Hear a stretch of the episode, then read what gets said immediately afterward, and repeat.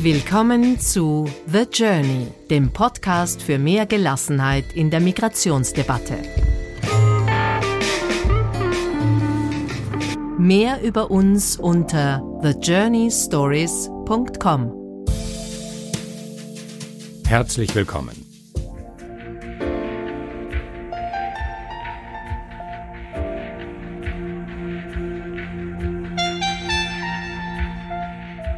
Die heutige Einleitung mache ich kurz, damit das Interview zur Geltung kommen kann, das ich mit einem Menschen geführt habe, der 2013 in die Liste der Weltdenker aufgenommen wurde.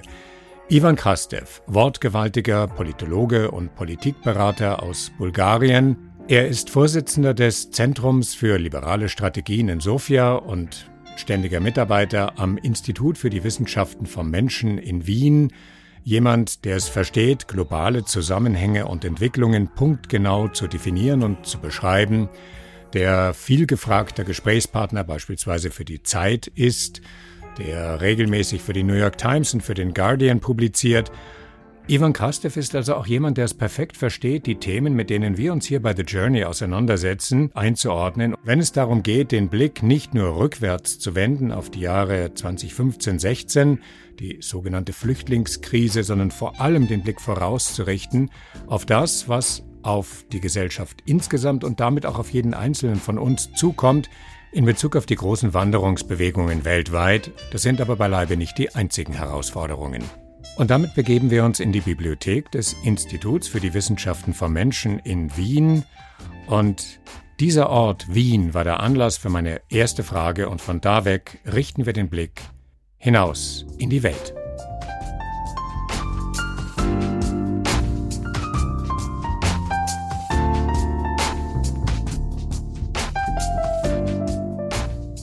You're born in Bulgaria. Sie stammen aus Bulgarien und heute sprechen wir in Wien miteinander, wo Sie arbeiten, aber unterwegs sind Sie als rastlos Reisender in der ganzen Welt. Sind Sie eine Art privilegierter Migrant? For somebody like me, born 1965. Ich wurde 1965 geboren und meine Art zu reisen und zu leben war damals für mich unvorstellbar. Bulgarien war in meiner Jugend ein sehr abgeschottetes Land. Man überschritt keine Grenzen, das war nicht Teil unserer Erfahrung. Das vergisst man leicht. Grenzen innerhalb Europas zum Beispiel existieren für meine 18-jährige Tochter nicht. Sie ist schockiert, wenn sie nach ihrem Reisepass gefragt wird. Ich machte mich erstmals 1990 Richtung Westen auf. In meinem ganzen Leben hat mich nichts mehr beeindruckt als mein Besuch in Belgrad. Im Vergleich zu Sofia war Belgrad für mich weit überwältigender als Paris oder London, die ich viel später bereiste. Für uns war Mobilität die Definition von Freiheit. Die Möglichkeit, einfach so andere Städte besuchen zu können. Aber egal wohin ich reise, ich bin und bleibe Bulgare. Das heißt, meine Weltanschauung ist sehr von meinen ursprünglichen Erfahrungen geprägt. The mobility that brings us together for this um, conversation here die Migration, also die Art von Mobilität, über die wir hier miteinander sprechen wollen, ist eher eine Art Zwangsmobilität. Ich habe mich vor kurzem mit einem syrischen Flüchtling unterhalten, der in Österreich seine neue Heimat gefunden hat. Und viele andere in der Community meinte er, seien zwar körperlich hier, aber seelisch nach wie vor in Damaskus oder Aleppo oder sonst wo in der alten Heimat. Das heißt, sie seien weder gänzlich geflohen noch wirklich angekommen, sondern gefangen in einer Art Zeitschleife. Auf der anderen Seite fühlen sich viele Einheimische, in Österreich genauso wie in Deutschland, durch Geflüchtete bedroht, geradezu belagert. Das heißt, es ist nicht ganz einfach zu definieren, was für jemanden zu Hause ist, was es bedeutet, existenziell bedroht zu sein oder wie wir neue Wege finden können, um miteinander auszukommen. Dazu haben wir allerdings auch keine Alternative. Relating to each other. We're together in this. This is extremely important because globalization, when we still liked it, the figure das ist eine sehr wichtige Frage. Als wir die Globalisierung noch mochten, erfuhren wir sie unter anderem in Form von Touristen, die kamen, die ein bisschen blieben, ihr Geld bei uns ausgaben, sich vergnügten, lächelten und dann wieder heimreisten. Der Tourist stört nicht. Er ist kein Problem, er erzeugt positive wirtschaftliche Auswirkungen. Und plötzlich kehrt derselbe Tourist, den man gestern noch mochte und willkommen hieß, als kriegsvertriebener Flüchtling zurück. Der Unterschied zwischen Flüchtlingen und Migranten besteht darin, dass der klassische Flüchtling nicht kommt, weil er das wollte. Viele dieser Leute hatten gute Jobs und schätzten ihr Zuhause. Ihre Seele ist tatsächlich oft noch dort. Nun haben sie keine Ahnung, ob sie zurückkehren können, ob das überhaupt möglich ist, denn ihre Heimat wurde sowohl durch Bomben verwüstet, als auch durch die Zerstörung zwischenmenschlicher Beziehungen. Denn diese Leute sind ja nicht nur vor dem Krieg geflohen, der ist ja zugleich ein Bürgerkrieg, was manche ihrer Nachbarn zu ihren Feinden machte. Andererseits empfinde ich vielleicht mehr als andere Sympathie für die Einheimischen hierzulande. Ich moralisiere nicht über die Ängste jener, die nirgendwohin auswandern müssen, aber dennoch spüren, dass sich auch ihre Welt verändert. But they have the feeling that the world also has been changing for them. Giuliano Amato famous Italian politician and professor when he was Minister of uh, Interior.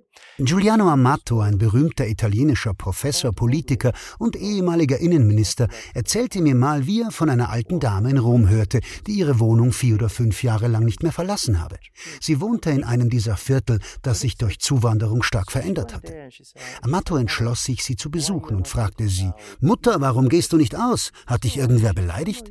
Sie erwiderte, nein, mein Sohn, du verstehst mich nicht. Diese Leute haben mir nichts Schlechtes angetan. Ich respektiere sie. Es ist einfach nicht mehr mein Viertel.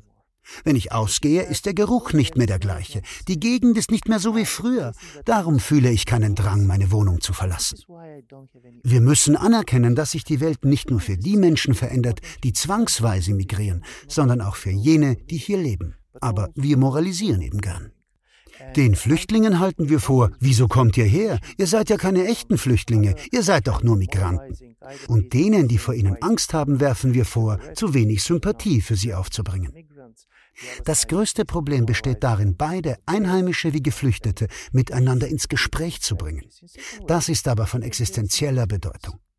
Wir Soziologen wissen, dass Fremdenfeindlichkeit nicht dort am ausgeprägtesten ist, wo es die meisten Geflüchteten gibt, sondern da, wo sie nur als abstrakte Bedrohung wahrgenommen werden. Die Leute sehen zwar keine Flüchtlinge, aber sie spüren, wie sehr sich auch ihre Welt verändert hat.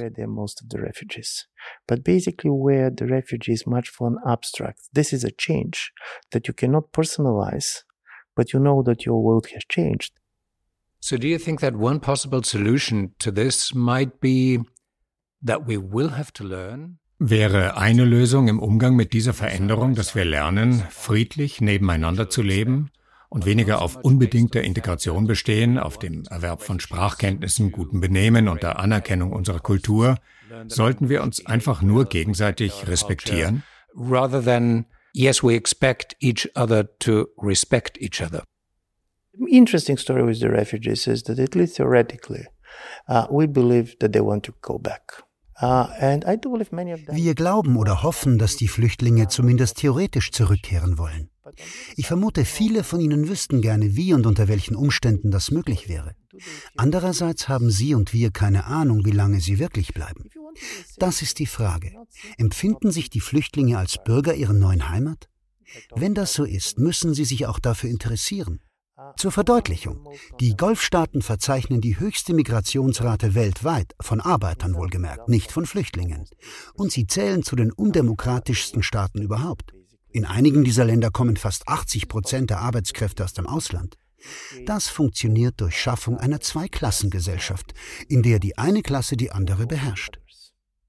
Wenn also das Erlernen der Sprache oder die Interaktion mit der heimischen Bevölkerung keine Rolle spielen, kann man sehr wohl nebeneinander herleben und sich sogar respektieren. Aber das ist dann eben eine geteilte Gesellschaft mit Menschen erster und zweiter Klasse. But this is going to be very much kind of a class division. You have first class people and second class people. So in my view, first, there should be an opportunity for people to learn a language, not because they're going necessarily to stay here. Es geht beim Spracherwerb nicht nur darum, ob jemand tatsächlich im Land bleibt. Interessant wird es, wenn dieser jemand später nach Syrien zurückkehrt und aufgrund seiner Deutschkenntnisse hiesigen Unternehmen, die sich dort engagieren wollen, quasi als Brückenbauer zur Verfügung steht. Die Sprache zu sprechen bedeutet, die Welt auch durch die Augen derer betrachten zu können, bei denen man lebt. Das hat nichts mit Zwang zu tun, sondern damit sich verständigen, sich einbringen zu können. Andererseits macht es wenig Sinn, von Flüchtlingen komplette Assimilation zu fordern, denn viele wollen ja tatsächlich in ihre Heimat zurück. Doch wer in der neuen Heimat integriert sein und an den Wahlen teilnehmen will, sollte die Grundlagen der Kultur annehmen, nicht nur die Sprache und ein Verständnis für die Geschichte von, sagen wir, Deutschland oder Österreich entwickeln. Und für diese Menschen ist es dann auch sehr wichtig, die Staatsbürgerschaft erwerben zu können. And this is why I'm much more afraid of societies which kind of tolerate each other. Totally ich fürchte mich vor Gesellschaften, in denen Menschen sich zwar gegenseitig tolerieren, sich dabei aber völlig gleichgültig sind. Das erleben wir ja oft genug mit unseren eigenen Nachbarn, nicht nur mit Ausländern oder Flüchtlingen. Solange es keine Reibepunkte gibt, geht das sogar. Weitaus besser ist es, echtes Interesse füreinander zu entwickeln. Das heißt nicht in allem einer Meinung zu sein, natürlich gibt es Unterschiede. Aber die sollte man offen kommunizieren und nicht unter den Teppich kehren. Das ist gesellschaftlich gesünder als jahrelanges Verschweigen von Gegensätzen, wie das in einigen Gastarbeitergesellschaften Westeuropas der Fall war. Auf einmal brechen unbewältigte Konflikte auf und Angst macht sich breit. Denn die Menschen fürchten sich vor nichts mehr als vor dem, was sie nicht wissen. And then suddenly you discover these groups and basically you get scared because the most important is people fear most what they don't know. Getting to know one another means gegenseitiges Kennenlernen erfordert es also, permanent miteinander zu reden, sich gegenseitig anzuerkennen und in Verbindung zu sein. Yeah, and from this point of view, the easiest way to do this is basically ja, und am einfachsten geht das nicht auf abstraktem philosophischem Niveau, sondern durch kleine gemeinsame Projekte. Menschen kommen schließlich nicht als Philosophen zur Welt. Wir Bulgaren etwa haben hier in Wien viele bulgarische Freunde und wir kennen viele Zentral- und Osteuropäer. In dieser Hinsicht ist das eine unglaubliche Stadt. Aber wie lerne ich hier Syrer und andere Geflüchtete kennen? Es wäre wünschenswert, dass meine Kinder und ihre Kinder gemeinsam in die Schule gehen und man sich dann auf Elternabenden trifft, gemeinsam Schulangelegenheiten bespricht und erfährt, was unsere Kinder so miteinander machen. And this is uh, the kids. From this point of view, uh, uh, Vienna is a very important place and Wien ist wegen seines Vielvölkererbes im Prinzip eine ideale Stadt dafür. Viele Menschen, man erkennt das schon an der Vielzahl der Namen, haben anderswo ihre Wurzeln, auch wenn das für sie keine Rolle mehr spielt. Man muss wissen, dass der Prozentsatz österreichischer Staatsbürger, und ich meine weder Migranten noch Flüchtlinge, die nicht in Österreich geboren wurden, höher ist als der von amerikanischen Staatsbürgern, die außerhalb der Vereinigten Staaten zur Welt kamen. Darin besteht für mich der Charme einer Gesellschaft wie der österreichischen. Sie ist divers und vielfältig, aber auf harmonische Art und Weise. Hier leben Menschen, die während der Jugoslawienkriege dem jeweiligen feindlichen Lager angehörten. Hier sind sie gemeinsam zu Hause und entdecken, dass sie mehr verbindet als trennt. Das ist gar nicht so einfach, wenn man bedenkt, wie traumatisiert viele von ihnen sind. You're talking about the little projects, not the big philosophical Sie erwähnen die kleinen Projekte, die uns Schritt für Schritt einander näher bringen können. Genau solche Initiativen sollten also staatlich gefördert werden. Der syrische Flüchtling, den ich vorhin erwähnt habe, der hat im Rahmen eines solchen Projekts seine Ausbildung zum Sozialarbeiter gemacht. Schwerpunkt war der Kontakt mit jungen Einheimischen und die Förderung interkultureller Akzeptanz. Doch dann musste er seine Ausbildung abbrechen, denn die Fördergelder wurden durch Einsparungen genau in diesem Bereich gestrichen. Also, man verlangt von Geflüchteten, sich zu integrieren, streicht ihnen aber gleichzeitig die Möglichkeit, diesem Wunsch ganz pragmatisch nachzukommen. when it comes to promoting such immigration on a very pragmatic, program-based scale.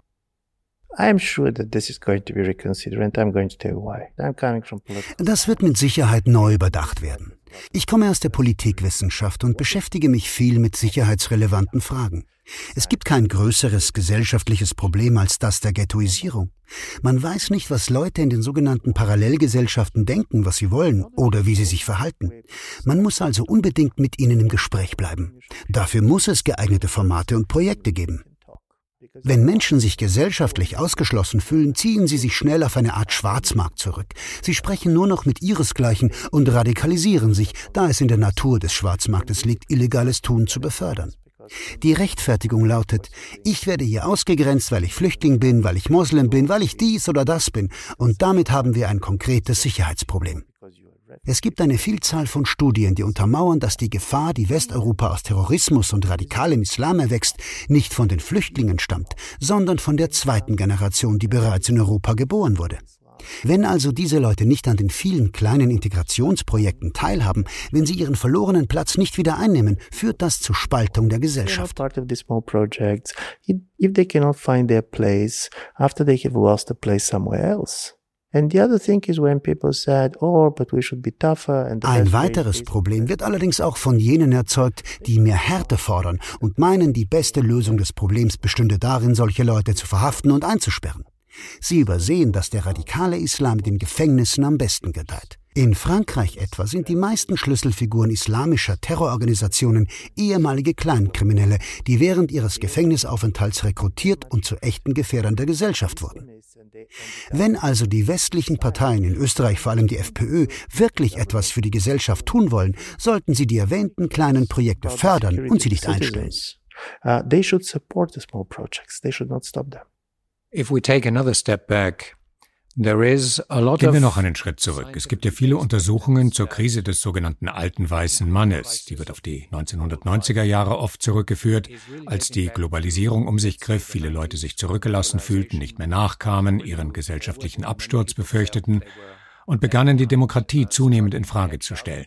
Und derselbe alte weiße Mann fühlte sich aber auch durch die zunehmende Emanzipation der Frauen bedroht, also von vielen Seiten her belagert.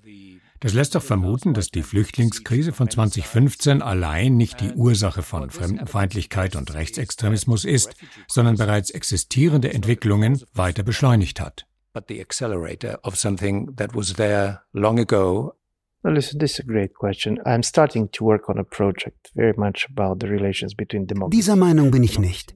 Ich arbeite gerade an einem Projekt, in dem das Verhältnis zwischen Demokratie und Demografie untersucht wird. Früher dachten wir, dass sich Regierungen und deren politische Entscheidungen änderten, wenn die Wähler ihre Meinung dazu änderten. Was aber, wenn in Wirklichkeit die demografische Entwicklung, die Neuzusammensetzung der Gesellschaft eine viel wesentlichere Rolle spielt?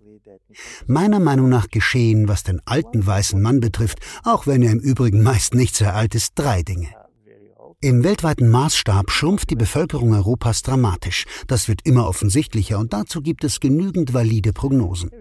Ein viel diskutiertes Buch in Frankreich stellt die Behauptung auf, dass in den kommenden 30 bis 40 Jahren knapp 30 Prozent der Bevölkerung Europas afrikanischer Abstammung sein wird. Wir müssen beginnen, mit derartigen Prognosen zu leben. Viele versuchen unsere Lebensweise um jeden Preis zu verteidigen, was aber keine einfache Sache ist. Schließlich ist das auch ein ökonomisches Problem. Wer trägt die Kosten für die alternde Bevölkerung? Einerseits fordert die Wirtschaft, gebt uns Migranten, worauf die Politik erwidert, das geht nicht, die Leute haben zu viel Angst vor ihnen. Es ist ja auch nicht leicht, Zuwanderer hinreichend qualifiziert in den Arbeitsmarkt zu integrieren. Es reicht nicht, junge Leute im Land zu haben, sie müssen auch angemessen ausgebildet werden. It's not so easy to integrate people in the labor market uh, on the level of skills and so on. It's not simply to have a younger people. They should be well educated to do the jobs that are needed. And don't forget, they're going to be one more invasion that Dazu kommt noch eine weitere Veränderung, über die noch kaum gesprochen wird. Und zwar eine Invasion, die aber nicht aus Flüchtlingen besteht, sondern aus Robotern.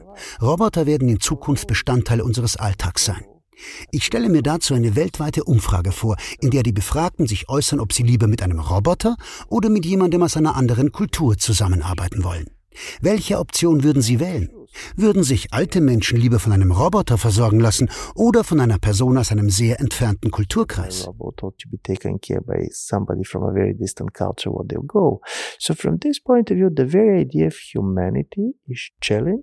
Es geht in Bezug auf Migration um ganz grundlegende Fragen, nicht allein um Immigration an sich, sondern um Immigration aus Gegenden, die sich kulturell stark von uns unterscheiden. Kann Europa mit Menschen ganz unterschiedlicher Herkunft seine Identität bewahren? In welchem Ausmaß braucht es für die Aufrechterhaltung unserer Normen und Rechte, unserem Verständnis von Freiheit, unserem Verhältnis zu anderen lediglich einen rechtlichen Rahmen? Oder berührt die Frage weit tiefgründigere Vorstellungen darüber, wie sich die Identität unserer Gesellschaft zukünftig entwickelt? Die im positiven Sinn konservative Vorstellung von Gesellschaft beruht darauf, dass sie nicht nur aus den Menschen besteht, die jetzt darin leben. Sie wird auch durch unsere Großeltern und durch unsere Enkel geprägt. Politische Entscheidungen, die heute getroffen werden, versuchen die Wertvorstellungen der Altvorderen ebenso zu berücksichtigen wie die Entwicklungschancen der nächsten Generation. Stellen wir uns nun eine Gesellschaft in etwa 30 Jahren vor, in der junge Menschen nicht mehr mit jenen verwandt sind, die vor 100 Jahren gelebt haben. Wie müsste eine solche Gesellschaft beschaffen sein, in der biologisch nicht verwandte Generationen dennoch eine gemeinsame Tradition teilen? Wie ließe sich aus dieser Perspektive ganz pragmatisch der europäische Way of Life definieren?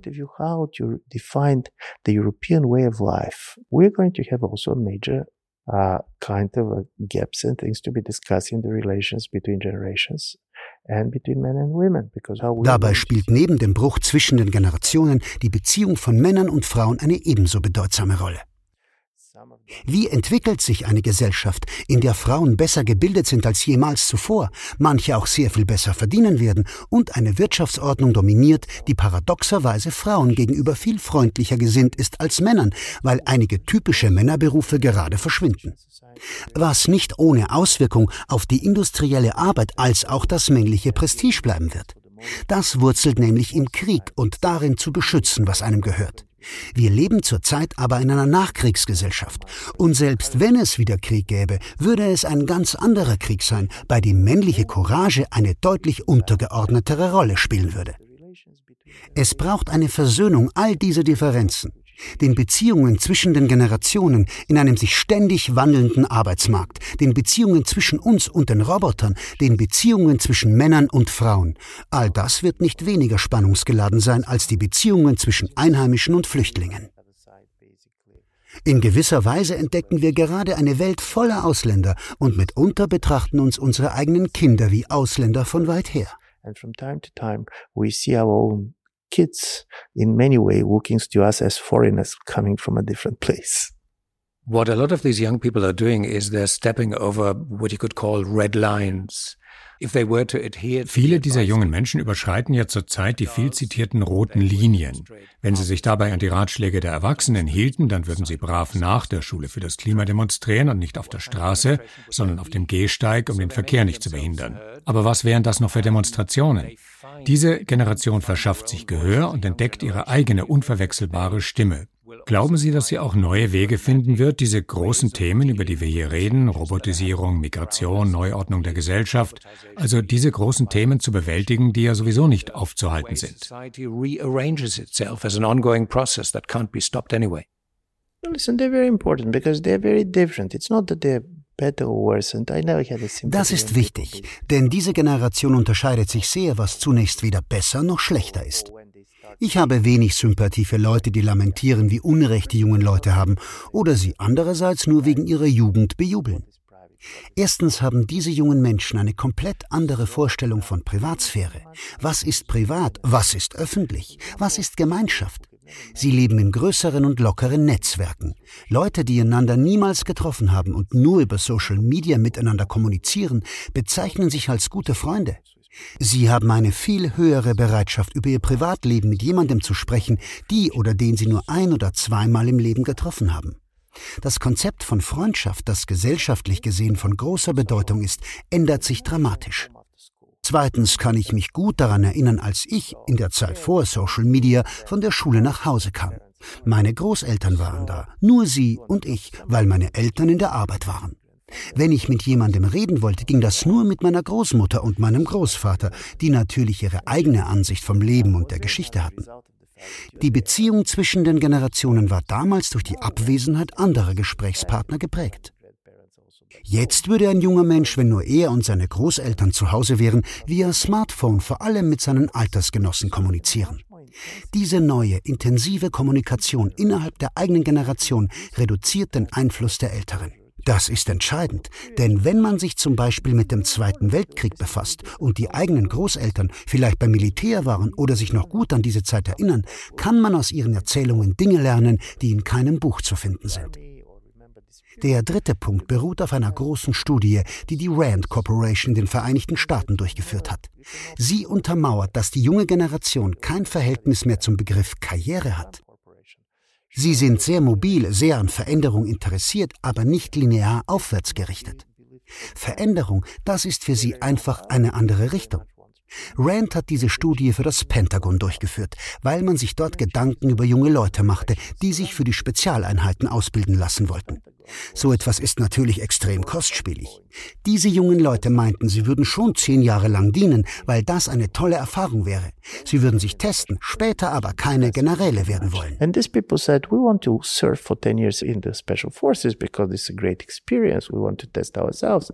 But after that, we're not interested to become a generals. Sie würden dann viel lieber andere Erfahrungen machen, zum Beispiel als Chefkoch in einem interessanten Restaurant. Die Idee, dass jemand aufgrund dieser ungeheuer teuren Ausbildung später statt General Koch wird, war für die Militärplaner ein Albtraum. Aber so ist diese Generation. Sie wollen unterschiedliche Erfahrungen an unterschiedlichen Orten sammeln, ein anderes Leben haben. Nach herkömmlichem Denkmuster muss man zu Beginn der Karriere Entscheidungen treffen und dann die gesamte Energie da hinein investieren. Du bist Arzt, du willst der beste Arzt werden. Du bist Akademiker und willst der beste Professor deines Fachs sein. Das steht für sie nicht im Vordergrund. Natürlich ist niemand Geld gegenüber gleichgültig, aber es gehört für sie zu einer anderen Art von Lebensstil. Es geht darum, welche Erfahrungen man damit machen und was für Geschichten man erzählen kann. It's much more what we experience, what kind of stories we can tell. Es ist eine Generation, in deren bisherigem Leben noch nichts wirklich Großartiges geschah. Sie suchen für sich nach Bedeutung. Junge Leute, die aus der Perspektive ihrer Eltern nichts zustande gebracht haben, dies und das machen, in Clubs abhängen und dann plötzlich mit 18 wollen sie als Freiwillige in Afrika oder in einem Kriegsgebiet helfen. Das ist doch keine einfache Sache für einen jungen Menschen, als Freiwilliger irgendwas in Afrika zu machen. Derselbe junge Mensch könnte sich zwar vor Ausländern in seiner vertrauten Umgebung sorgen, gleichzeitig will er aber losziehen und ein Risiko eingehen. Ich glaube, in einer Gesellschaft, in der Arbeit wohl nicht mehr die gleiche Rolle spielt wie früher, ist dieser Kampf um die eigene Bedeutung sehr wichtig. Wie kann man Bedeutung für sich erschaffen? Im Kontext unseres Interviews lässt sich die Auseinandersetzung mit kulturellen Unterschieden und dem Versuch der Versöhnung mit ihnen als Erschaffung von Bedeutung verstehen, als mutige Auseinandersetzung mit ganz realen Problemen. Because also struggling and trying to reconcile the problem of cultural differences, this is also about getting a meaning, because this is a real issue. We're talking about the need for cooperation and communication die Notwendigkeit für mehr Kooperation und Kommunikation zwischen den Generationen, der Umgang mit den Bedrohungen, die auf uns zukommen, die neue Arbeitswelt, die Digitalisierung der Gesellschaft, die Migration, das sind sehr, sehr viele Herausforderungen auf einmal. Welche Art von Widerstandsfähigkeit, von Resilienz vielleicht müssen wir entwickeln, um diese Probleme zu bewältigen und um die Debatte darüber zu beruhigen, um gelassener damit umgehen zu können and just basically take it more easy than we do? I do believe that if there should be ich glaube, wir sollten neugierig sein. Wir sollten uns nicht vor der Zukunft fürchten. Die Europäische Union, das europäische Projekt beruht im Kern auf der Angst vor der Vergangenheit.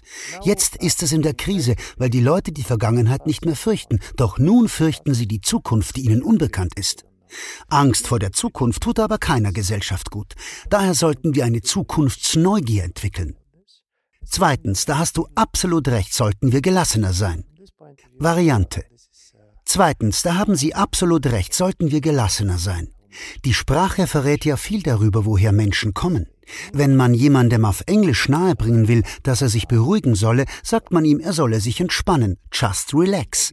Auf Bulgarisch würde der gleiche Ratschlag lauten, tougher zu werden. Ich glaube, es ist besser, sich zu entspannen. I do believe better to relax. Was ist Ihre größte Befürchtung? What is your greatest fear?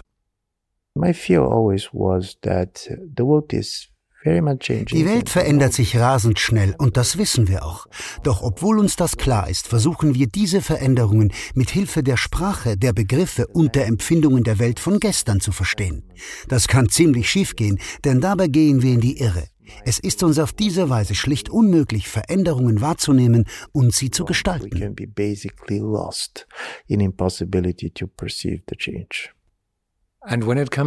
Was macht Ihnen im Alltag, bei der Kommunikation mit vielen anderen, was macht Ihnen beim Reisen, und damit hat unser Gespräch ja begonnen, am meisten Hoffnung?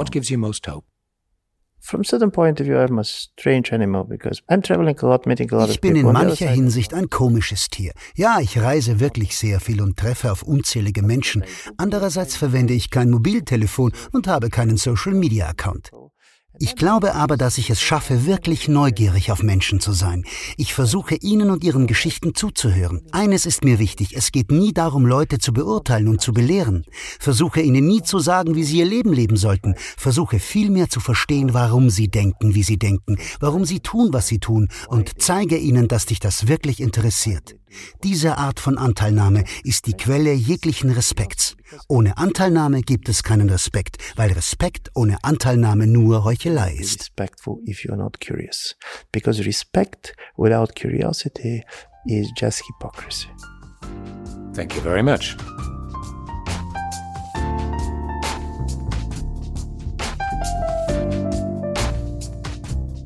In gewissem Sinne waren wir bei diesem Gespräch ja zu dritt. Denn der Münchner Sprecher Matthias Rehrl, der sehr viel TV-Dokumentationen spricht, für ZDF, für den ORF, für Arte, für National Geographic und andere, er hat Ivan Krastev sehr souverän seine Stimme geliehen. Dank auch an ihn.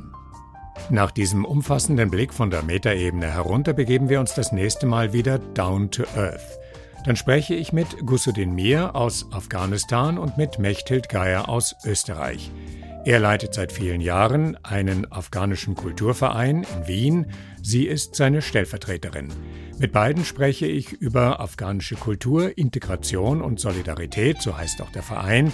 Und was mich bei Gussedin Mir ganz besonders beeindruckt ist, dass der Mann seit vielen, vielen Jahren keinen Urlaub gemacht hat, sondern seine Urlaubszeit und sein Urlaubsgeld gemeinsam mit den Spenden, die er in Wien gesammelt hat, in die Förderung von Mädchenschulen in Kabul steckt und sich dort ganz besonders für die Rechte von Mädchen und Frauen einsetzt. Wieder ein weiter Gesprächshorizont. Ich hoffe, ihr seid dabei. Musikalische Begleiter waren wie immer Javelines mit dem 128 Tiger Swing Groove, Siobhan D mit Breath Deep, Breath Clear, plus Only Myth mit Y Jazz. Bis bald. The Journey, der Podcast für mehr Gelassenheit in der Migrationsdebatte.